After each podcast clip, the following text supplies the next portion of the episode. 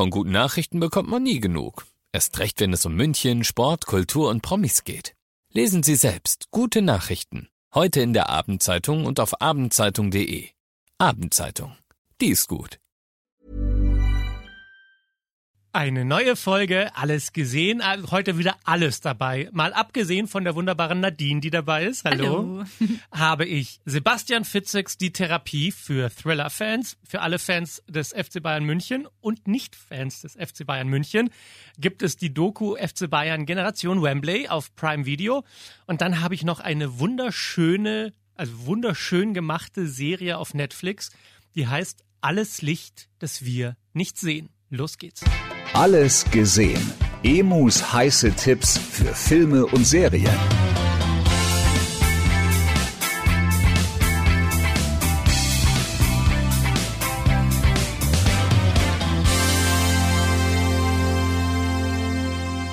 Womit fangen wir an? Ist der eher nach Psychothriller oder eher nach FC Bayern München?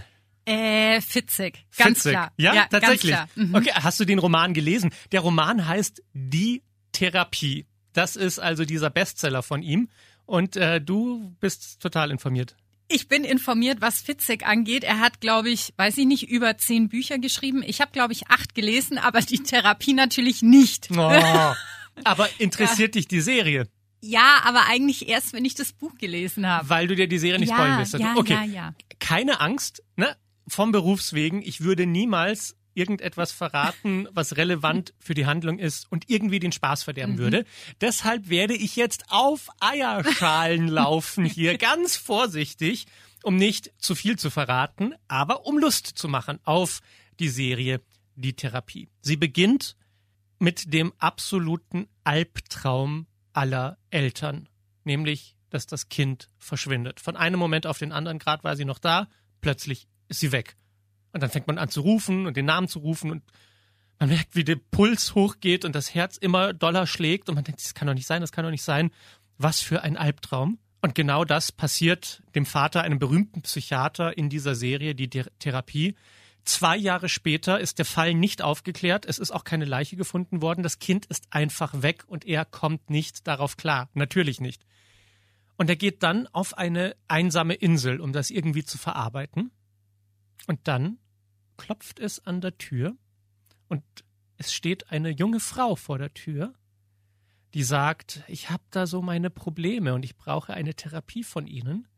Und dann erzählt sie ihm Sachen über seine Vergangenheit und konfrontiert ihn mit seiner Vergangenheit. Und sie weiß Sachen, die sie eigentlich nicht wissen kann. Und er denkt sich, was stimmt hier nicht? Und was diese Serie so wunderbar macht, ist, dass man permanent das Gefühl hat, hier passiert gleich irgendetwas ganz Schlimmes. Ist das Mädel da irre? Oder ist er irre? Oder was ist hier eigentlich gerade los? Geil, richtig geil umgesetzt. Und für alle, die den Roman gelesen haben, die wissen, dass der Roman gegen Ende einen großen Twist bekommt, der die Geschichte nochmal in ein anderes Licht rückt. Und jetzt ist die Frage, wie setzt man das um in einem Serienformat, das über sechs Folgen geht? Und die haben das wirklich brillant gemacht, dass sie die Geschichte so gestückelt haben, dass eigentlich mit jeder Folge ein kleiner Twist kommt und man sich am Ende denkt, nein, das hätte ich ja nie gedacht. Ich muss unbedingt wissen, wie es weitergeht. Ich muss dranbleiben. Ich brauche die nächste Folge.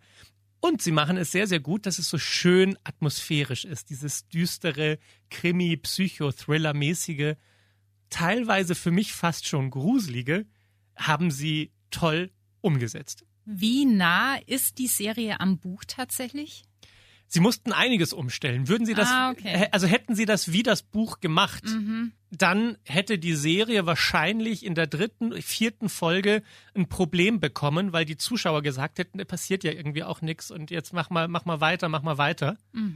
Aber so wie Sie das gedreht haben, also das Ende ist ein bisschen anders als im Buch, nicht besser und auch nicht schlechter.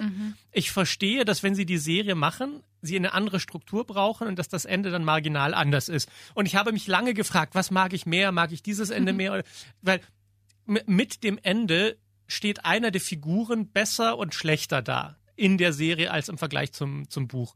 Aber wie gesagt, wir sind in einer Situation, in der ich dir nicht zu viel sagen kann, weil ich dir nicht den Spaß verderben möchte. Lies erst das Buch und dann guck dir die Serie an. Sebastian Fitzeks Die Therapie ist jetzt bei Prime Video. Und mit dieser gruseligen Stimmung kommen wir jetzt zum FC Bayern München. Gut, nach dem DFB. Ja, Passt genau. vielleicht jetzt nach dem DFB-Pokal. Diese Woche war nicht so gut für die Bayern, ausgeschieden gegen den Drittligisten Saarbrücken beim DFB-Pokal. Und der FC Bayern hat eine Doku gemacht, die heißt Generation Wembley.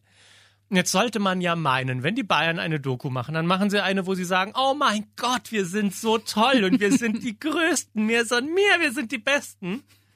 Und ja, die sechste Folge dieser Doku-Serie handelt von diesem legendären Jahr 2013, wo sie sich das Triple geholt haben. Meisterschaft, DFB-Pokal und die Champions League. Aber die anderen fünf Folgen handeln von Niederlagen. Und ich war richtig überrascht, wie sehr der FC Bayern München zeigt, wie viel auch schiefgelaufen ist in der Zeit davor. Zum Beispiel dieses unglückselige Jahr 2012, wo sie erst die Meisterschaft verloren haben, den DFB-Pokal, und dann dieses legendäre, im negativen Sinn legendäre Finale daheim in der Champions League, als in der Allianz Arena in München der FC Bayern München sich dachte, jetzt holen wir uns das Finale der Champions League in unserem eigenen Stadion. Und dann ist es ein Albtraum geworden und Die ganz Bilder hat man heute noch im Kopf. Gell? Es tut immer Den noch weh. Schweini und so.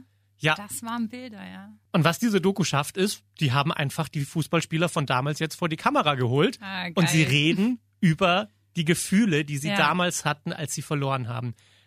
Philipp Lahm, Basti Schweinsteiger, Manuel Neuer, Sehr Thomas cool. Müller, Ribery und Robben, alle Sehr geben cool. Interviews Mhm. und machen echt ihr Herz auf. Und man kann reingucken. Und was mich so begeistert hat an dieser Doku ist, dass es eben auch um die schwierigen Momente im Leben geht und nicht nur ums Siegen. Und ich finde, man muss lernen, verlieren zu können. Wir sind ja in so einer positiven Gesellschaft. Hey, du kannst alles schaffen, wenn du nur daran glaubst und wenn du es nur willst. Ach, was für ein Bullshit. Niemand hätte sich mehr gewünscht, das Finale daheim zu gewinnen, als diese Bayern-Spieler, die alles gegeben haben auf dem Platz. Und es hat dann im Elfmeterschießen einfach nicht gereicht. Und niemand kann mir sagen, das hat nicht gereicht, weil sie nicht genug an sich geglaubt haben, sondern es hat nicht gereicht, weil der Ball einfach nicht ins Tor gegangen ist. Punkt. Und was ich mir so rausgezogen habe aus dieser Doku ist, naja, wenn ich mit dem Glücklichsein immer warte, bis ich alles erreicht habe, was ich mir erträume, ja, dann werde ich nie glücklich werden. Mhm. Und man kann nicht immer alles schaffen. Niemand wird den Bayern-Spieler dieses Finale daheim wieder zurückgeben. Das ist verloren. Und wenn die irgendwann 80 sind und auf ihre Karriere zurückgucken, dann werden sie das Finale daheim verloren haben. Das bleibt. Und wie man damit umgeht und dann im nächsten Jahr zurückkommt und das Triple holt, das fand ich so inspirierend daran. Man muss lernen, negative Gefühle, negative Gedanken irgendwie auch zuzulassen, damit man sie irgendwann loslassen kann. Und das haben die Bayern-Spieler geschafft.